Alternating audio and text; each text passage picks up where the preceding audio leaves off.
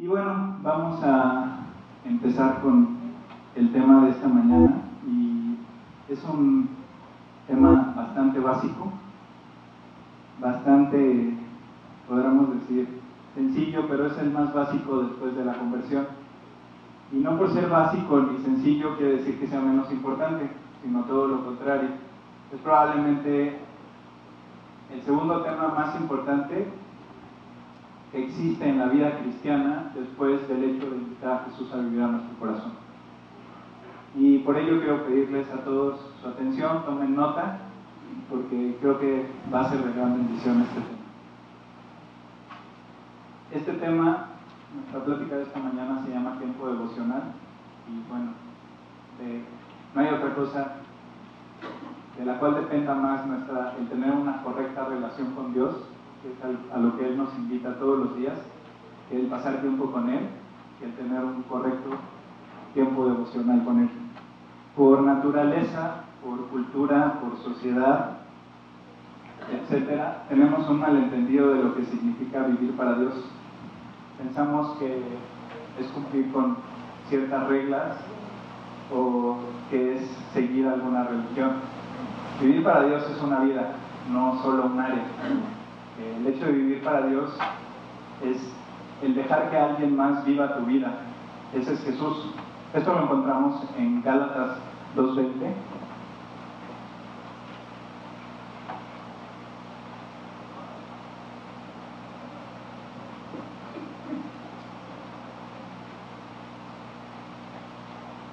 El versículo dice, con Cristo estoy juntamente crucificado.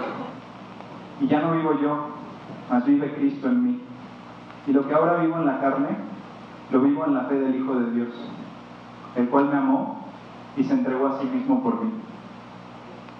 Si tú has tomado esta decisión de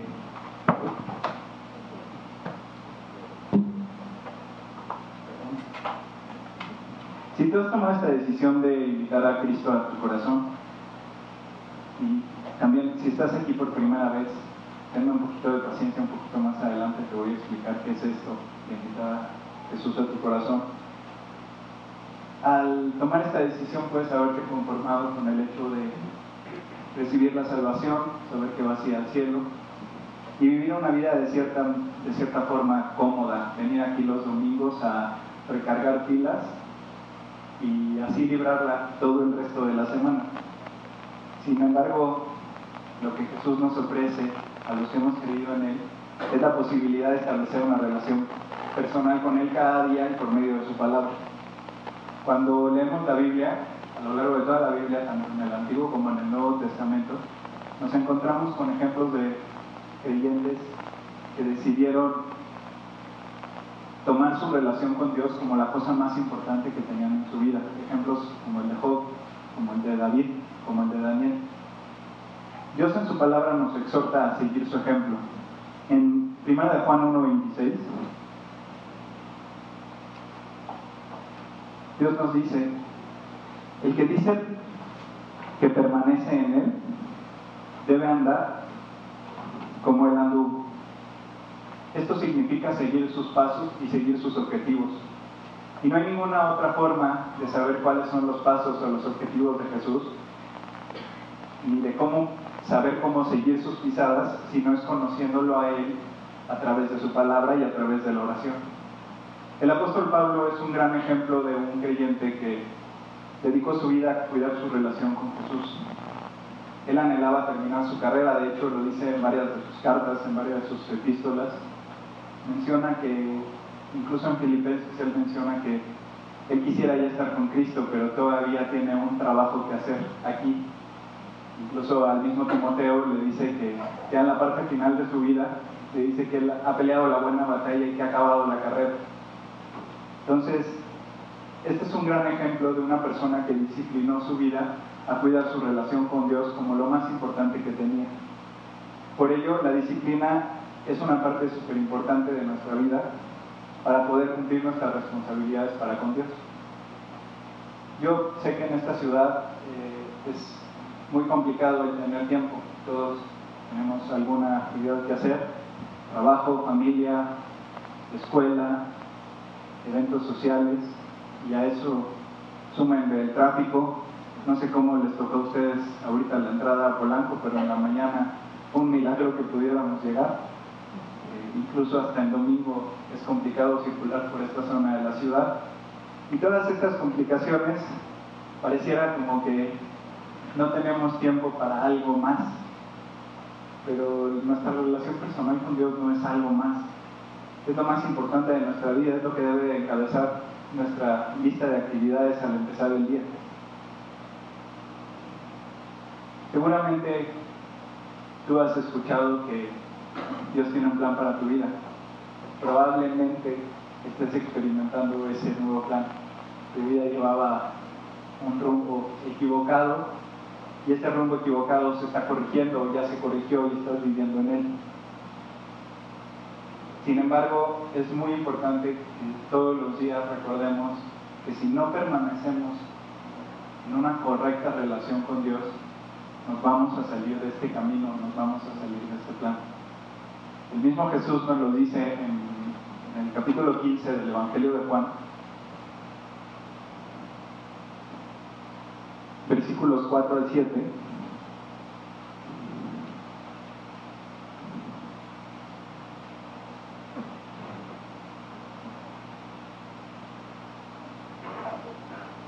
Jesús dice, permaneced en mí y yo en vosotros. Como el pámpano no puede llevar fruto por sí mismo si no permanece en la vid, así tampoco vosotros si no permanecéis en mí. Yo soy la vid y vosotros los pámpanos. El que permanece en mí y yo en él, este lleva mucho fruto, porque separados de mí nada podéis hacer. El que en mí no permanece será echado fuera como pámpano y se secará y los recogen y los echan en el fuego y arden. Si permanecéis en mí y mis palabras permanecen en vosotros, pedid todo lo que queréis y os será hecho. La verdad es que es lógico, ustedes ven el comportamiento de la naturaleza, ven una rama que no está sembrada, que no está de alguna forma unida a su raíz o, al árbol en el que está, es imposible que dé fruto. La raíz, el pámpano, eh, la vid que nosotros tenemos es, es Jesús. Mientras no permanezcamos como pámpanos pegados a la vid, es imposible que, llenemos, que llevemos fruto. La única forma por la cual podemos permanecer en la vid es cuidando nuestra relación con Él. Jesús nos dice que la forma en la que crecemos en la vida cristiana es alimentándonos de su palabra. La forma como tú asimilas la palabra de Dios es lo que te hace crecer. Lo importante no es cuánto lees, sino cuánto obedeces a lo que lees. Es necesario que en todo momento analicemos nuestra vida y veamos si estamos cumpliendo las condiciones para llevar a cabo la obra que Dios nos dio. Tenemos que decidir de una vez por todas deshacernos de todas aquellas cosas que estorben por completo nuestra relación con Dios. Cuando leemos Colosenses 3.1,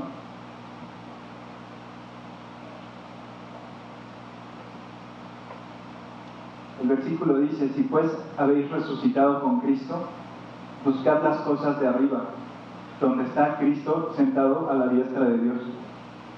La vida cristiana, como lo comentábamos al principio, tiene dos aspectos. El comienzo o nuevo nacimiento y el crecimiento.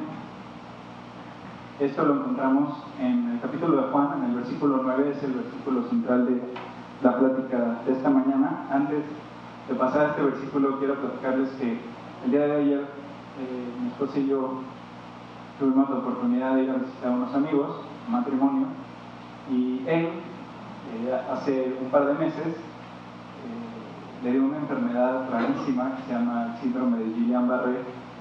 Es una enfermedad que le da a una de cada 100.000 personas. Entonces, eh, ni siquiera se conocen todavía bien las causas por las cuales te, puede dar esta enfermedad, pero básicamente lo que hace, sin meterme en términos médicos porque no los conozco, lo que hace es dejarte pelón los nervios es como un cable sin, sin el plástico, sin recubrimiento, incluso llegarlos a romper. El gran peligro de, uno de los grandes peligros de esta enfermedad es que en las funciones respiratorias los pulmones son músculos y el cerebro puede estarle mandando la queriendo mandarle la señal a los pulmones de que estos deben de hacer la función de respirar, pero los pulmones no responden porque pues no hay comunicación. Todas las terminales nerviosas están fallando.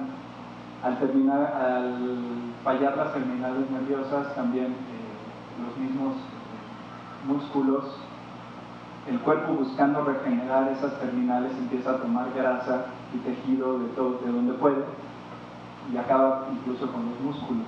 Entonces también bajas muchísimo de peso. Pero lo que, lo que le quiero platicar es que de verdad esta persona es un verdadero milagro y un verdadero aliento, porque, bueno, para empezar lo que ha pasado con su enfermedad, eh, él nos dice que él estuvo alrededor de un mes entre internado y entre que entraba al hospital y todo, en una situación crítica. El día que él salió del hospital, salió una persona que llevaba un año internada y otra persona que llevaba dos años internada de la misma enfermedad.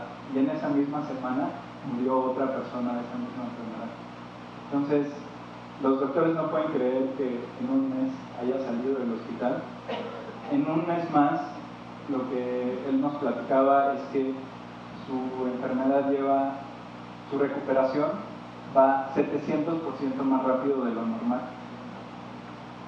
Y a mí lo que me parece lo más increíble de todo es el escucharlo hablar y decir, platicábamos del matrimonio y entonces nos decía su esposa, es que casarte en el plan de Dios es increíble. Y él contesta, estar en el plan de Dios es increíble. Entonces él incluso en esta situación, tomando su relación personal con Dios como lo más importante que tiene, no lo escuchas quejarse en ningún momento ni reprocharle a Dios la situación que él está viviendo, sino saber que absolutamente todo lo que le está pasando es para la gloria de Dios y que de él depende toda su recuperación. Esto es estar en correcta relación con Dios y estar confiado en lo que Dios puede hacer en nuestras vidas. Como les decía, en Juan 19, la primera parte del versículo, eh, bueno, en este versículo Jesús nos explica cómo son estas dos etapas de la vida cristiana, el nuevo nacimiento y el crecimiento. En la primera parte del versículo dice, yo soy la puerta y el que por mí entrare será salvo, lo cual corresponde a la decisión más importante de nuestra vida, que es el hecho de invitarlo a vivir a nuestro corazón y reconocerlo como nuestro Señor y Salvador. El segundo aspecto, el del crecimiento, está en la frase, entrará y saldrá y hallará pastos. Teniendo claro que hay diferencias entre recibir la vida espiritual y recibir la vida abundante, es necesario ver la tremenda importancia que tiene procurar tener esta vida abundante todos los días de nuestra vida. Cuando el pueblo de Israel se encontraba en el desierto, no tenían forma ni de cultivar nada ni de comprar alimentos. No había oxos muy, muy cerca, que digamos. Entonces, no había forma de la cual ellos, ellos pudieran comer. Y ese no es entonces cuando Dios les proveyó del maná. El maná era un pan, eh, una especie como de semilla, que caía todos los días en la noche, que amanecía en el piso y que el pueblo de Israel tenía que recoger cada mañana. Este maná Dios lo proveyó día tras día, pero tenía que recogerse fresco todas las mañanas, pues solo se conservaba en buen estado durante un día, salvo el día de reposo, que un día antes el pueblo tenía que recoger doble porción para tener para el día de reposo. Este alimento era algo procedente del cielo, era algo que el hombre nunca había visto. De hecho, la primera vez que lo vieron no sabían ni qué era. Dios lo enviaba en la cantidad justa para que cada quien lo tuviera lo suficiente. El maná debe recordarnos la palabra de Dios. Nació en la mente de Dios y Dios se la proveyó al hombre. Algunas veces podemos no entender no comprender del todo lo que leemos o portarnos de cierta forma escépticos, pero debemos recordar que es la palabra de Dios, que es sobrenatural, que no está escrito por, por ningún hombre, sino por pura inspiración divina. La enseñanza aquí con hermana es que Dios quiere que aprendamos a recibir este alimento fresco todos los días. Ante los ojos de Dios, nuestra relación personal con Él es lo más importante que debemos tener. Por lo que Él nos dejó en su palabra una, en el Antiguo Testamento, una hermosa ilustración del tiempo devocional a través del tabernáculo. ¿me ayudas con la imagen? Este, esta es una imagen de cómo se veía, bueno, una especie como de dibujo de cómo se veía el tabernáculo en medio del campamento, en, el desierto, cuando el pueblo de Israel estaba, había salido de Egipto, iba camino hacia la tierra prometida, Dios a través de Moisés les manda que construyan este tabernáculo. Una de las de las características es que estaba sostenido por columnas que tenían un recubrimiento de tela, que son estos, que estaban colocadas a la misma distancia una de otra. Era una parte de los mandamientos.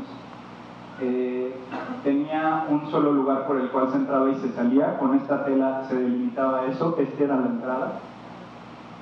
Y cruzando la entrada, lo primero que se veía era el altar de bronce, que era donde se llevaban a cabo todas las ofrendas y todos los sacrificios. Después se encontraba la fuente de bronce, que era donde los sacerdotes se lavaban tanto los pies como las manos, y después estaba la entrada al, tabernáculo, y el, primer, el tabernáculo estaba dividido en dos cuartos. El primer cuarto era el lugar santo, en ese había tres muebles que eran el candelero, el, incensario y la mesa de los panes de la proposición. Y detrás, de la, detrás del lugar santo estaba una cortina pesadísima que, y muy gruesa que dividía el lugar santo del lugar santísimo y en el lugar santísimo se encontraba el arca del pacto de Dios con su pueblo Israel. En este lugar era donde Dios se encontraba con su pueblo a través de los sacerdotes. Al igual que, como lo menciona en el versículo que estamos estudiando en Juan 19, cuando dice yo soy la puerta, el tabernáculo tenía una sola puerta por la cual entrar. También el sacerdote una vez que entraba, no solamente había entrado en recinto sagrado, sino que también quedaba aislado del mundo exterior. Por eso, cuando nosotros eh, hagamos nuestro tabernáculo eh, como nuestro lugar de oración, todo lo que tengamos del mundo, todo lo que llevemos cargando, nos preocupe, todo debe de quedar afuera. No debe de haber ningún otro pensamiento en nuestra mente que sea el estar con Jesús.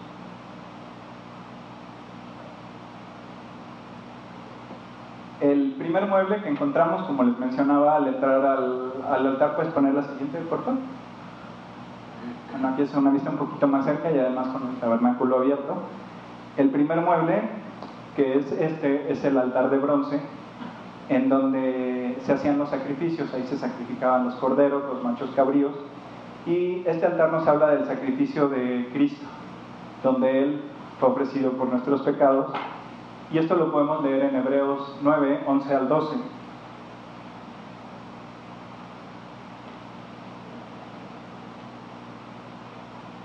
Los versículos dicen, pero estando ya presente Cristo, somos sacerdote de los bienes venideros, por el más amplio y perfecto tabernáculo, no hecho de manos, es decir, no de esta creación, y no por sangre de machos cabríos ni de becerros, sino por su propia sangre, entró una vez y para siempre en el lugar santísimo, habiendo obtenido eterna redención. Porque si la sangre de toros y machos cabríos y las cenizas de las becerras rociadas a los inmundos santifican para la purificación de la carne, cuánto más la sangre de Cristo, el cual mediante el Espíritu Eterno se ofreció a mismo sin mancha a Dios, limpiará las conciencias de obras muertas para que sirváis al Dios vivo. Al acercarnos a Jesús en nuestro tiempo devocional debemos recordar que el único sacrificio que nosotros podemos hacer es que yo les recomiendo que se imaginen que cuando van a tener su tiempo devocional, imaginen que están entrando a este lugar y que al pararse enfrente del altar de bronce reconozcan que el único sacrificio que nosotros podemos hacerle a Dios es el entregarle nuestra propia vida, el reconocer que Él tiene que tomar el control y que nosotros le estamos entregando absolutamente todo lo que somos, y absolutamente todas las áreas de nuestra vida. El siguiente mueble es este que está aquí, es la fuente de bronce. En esta fuente los sacerdotes se lavaban tanto las manos como los pies. Y era pues, una especie como de fuente, como lo dice su descripción. Y el piso de la fuente tenía un espejo. El objetivo de este espejo era que el sacerdote, cuando se lavara las manos y los pies, pudiera verse reflejado. Esto para entenderlo un poquito mejor vamos a leer Santiago 1, 23 y 25. 23 al 25, perdón.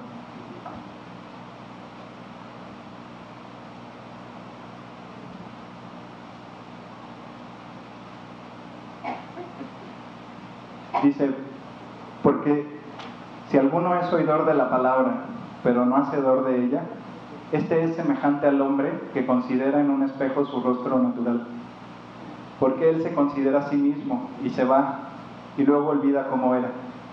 Mas el que mira atentamente en la perfecta ley de la libertad y persevera en ella, no siendo oidor olvidadizo, sino hacedor de la obra, este será bienaventurado en lo que hace.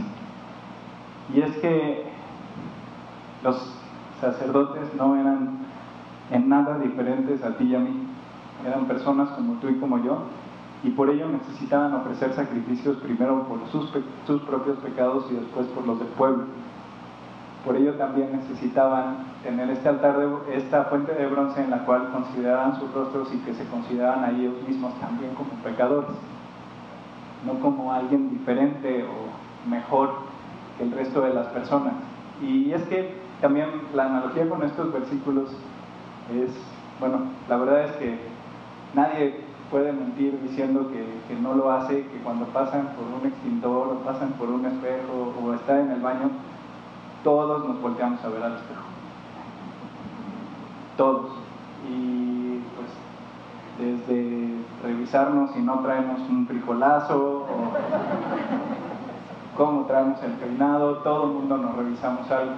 Y es que muchas veces eso pasa, nos vemos tantas veces en el espejo que olvidamos verdaderamente cuál es nuestra apariencia.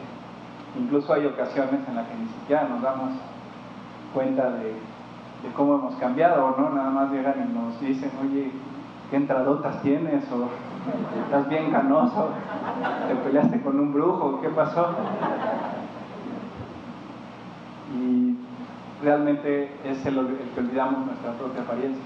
Por eso era el, piso de, de espejo de la fuente para que el sacerdote nunca olvidara eso. Y esto es algo que nosotros debemos reconocer siempre en nuestra oración antes de empezar nuestro tiempo devocional. No olvidar quiénes somos y no olvidar de dónde nos sacó Dios.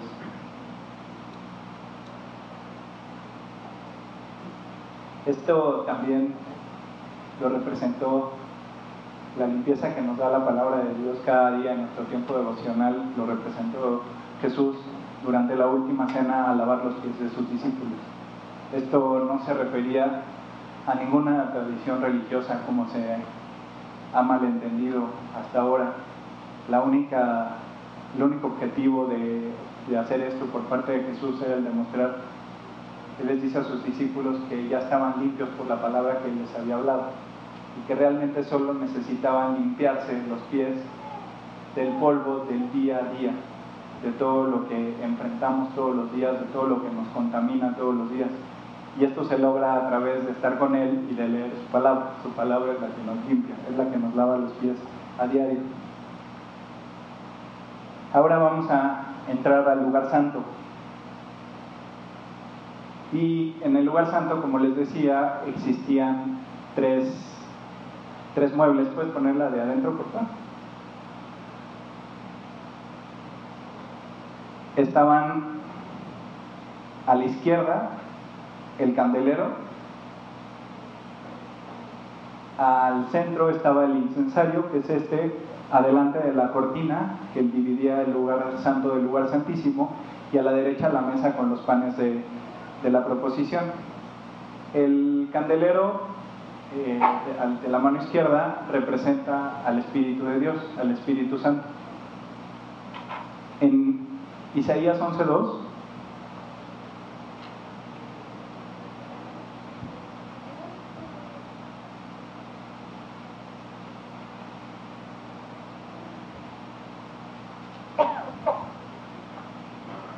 dice del Espíritu, y reposará sobre él el Espíritu de Jehová, Espíritu de sabiduría y de inteligencia, Espíritu de consejo y de poder, Espíritu de conocimiento y de temor de Jehová. Cada lámpara representa una función del Espíritu. Hay que tener presente que cuando entramos en el lugar santo, puedes poner la siguiente imagen, Cuando entramos, esta es una vista desde adentro del lugar santo, cuando entramos en este lugar, estamos totalmente aislados del mundo y aislados de la luz.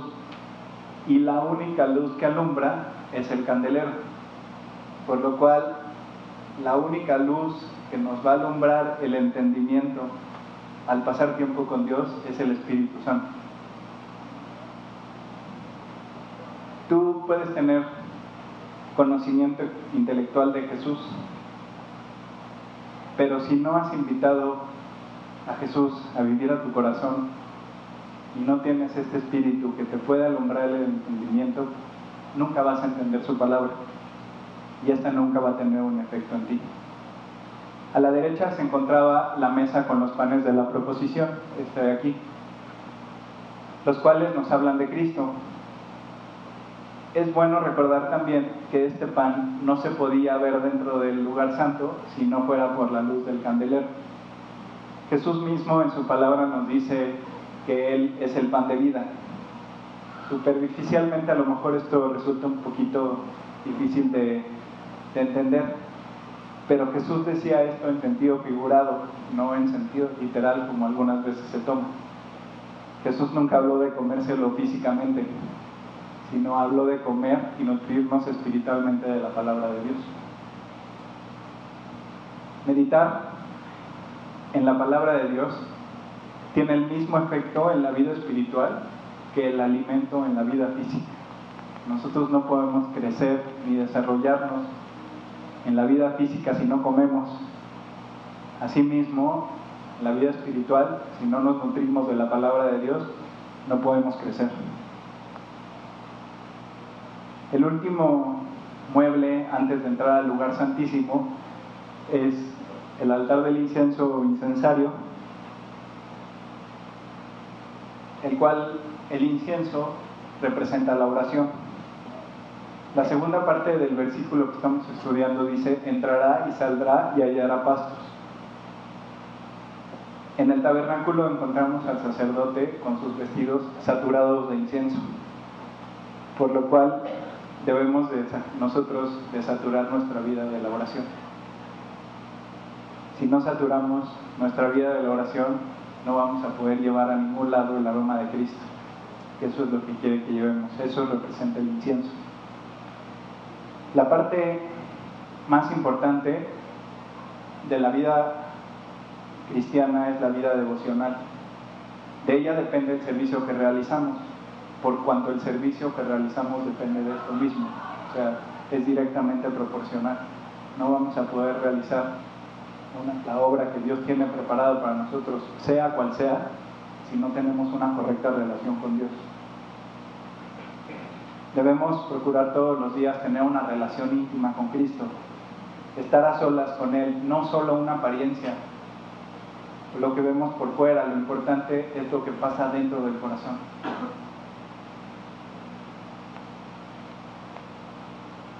Ningún otro medio, ni ninguna otra, ni ningún, ni ninguna religión te puede llevar a tener una relación personal e íntima con Dios.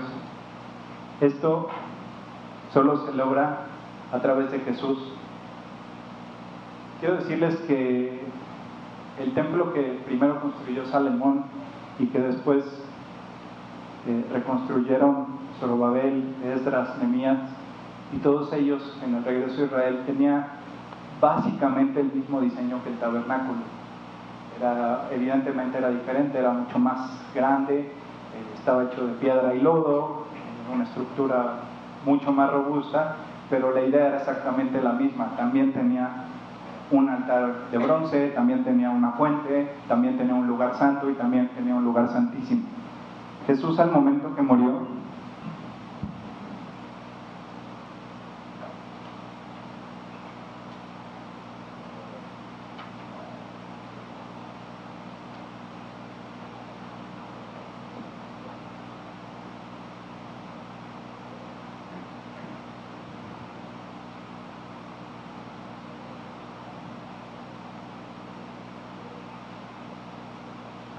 Al que Jesús estaba muriendo, dice la palabra de Dios, y aquí, el velo del templo se rasgó en dos, de arriba a abajo, y la tierra tembló y las rocas se partieron.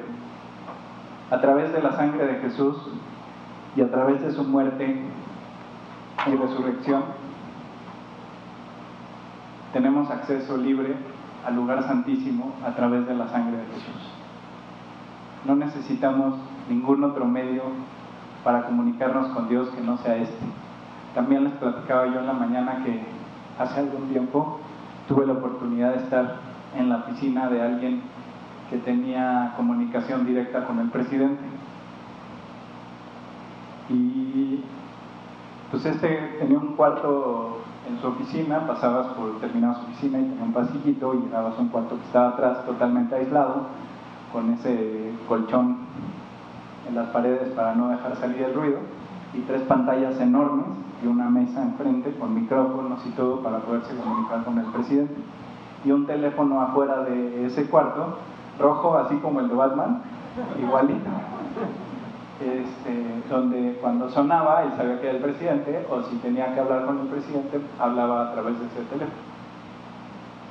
Y se llamaba una sala de presencia cuando salimos de ahí íbamos con una persona que, es creyente y saliendo de ahí me dijo, nosotros tenemos eso mismo con Jesús. Esa misma comunicación directa, ese acceso al lugar, al lugar santísimo. El camino está abierto. Jesús con su muerte rasgó el velo de arriba abajo y abrió la puerta para que tengamos libre acceso al lugar santísimo, donde podamos encontrarnos con Él y tener comunión con Él. Hebreos 4:16 dice, acerquémonos pues confiadamente al trono de la gracia, para alcanzar misericordia y hallar gracia para el oportuno socorro. Si tú ya tienes a Jesús en tu corazón, esta mañana Dios nos está invitando a confirmar y a reafirmar nuestro compromiso con Él de cuidar nuestra relación personal con Él como el tesoro más importante que tenemos en nuestra vida. Es una relación, es un tesoro que se tiene que limpiar y que se tiene que pulir todos los días. Y también esta mañana hemos hablado mucho sobre esta situación o esta, estas palabras del hecho de invitar a Jesús a tu corazón. Si tú estás aquí por primera vez quisiera explicarte un poquito qué es esto. Jesús, el único objetivo que tuvo al venir al mundo fue a morir por ti, por mí y por cada uno de nuestros pecados. Abrir ese camino que estudiamos esta mañana para que podamos establecer una relación personal con Él y algún día estar en su presencia. Tenemos también la preciosa posibilidad de que alguien más tome el control de nuestra vida. Yo no sé qué situación estés pasando o, qué problemas tengas, pero quiero decirte que Dios se puede encargar absolutamente de todo y que lo único que quiere es que le abras la puerta de tu corazón.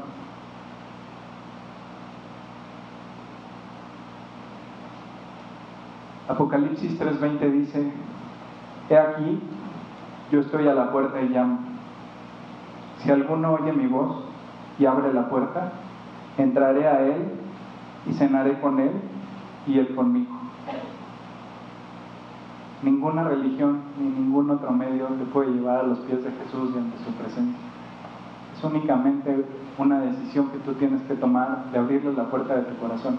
Como lo dice el versículo, Él está allá afuera, tocando, esperando que tú le abras la puerta y lo dejes entrar. Tienes, estás ante la preciosa oportunidad de tener los dos tipos de vida más preciosos que, que pueden existir, la vida espiritual y la vida abundante lo que les platicaba hace un momento de mi amigo, es un milagro, es un milagro de Dios, ver su corazón, ver su recuperación. Y eso es a lo que se dedica Dios. Dios se dedica a hacer milagros, ese es su, ese es su chamba. Si esta mañana tú quieres tomar esta decisión, yo voy a orar, yo te voy a guiar, tú no tienes que repetir nada, Simplemente tienes que repetir en tu corazón las palabras que escuches y Él va a entrar a tu corazón. Vamos a ver.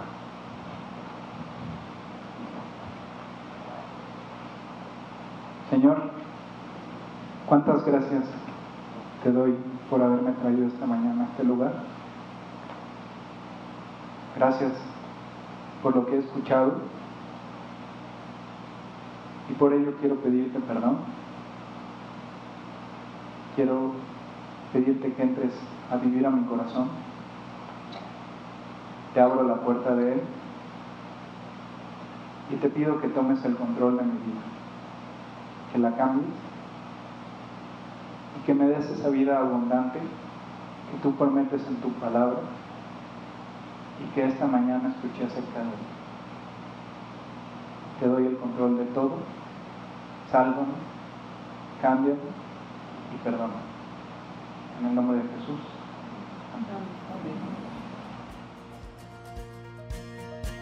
Gracias por ser parte de este ministerio. Te queremos pedir que si quieres comentarnos algo, nos escribas a hola.gt16polanco.org. Te alentamos a que no dejes de leer la Biblia y a que sigas orando con todo tu corazón a Dios. Gracias.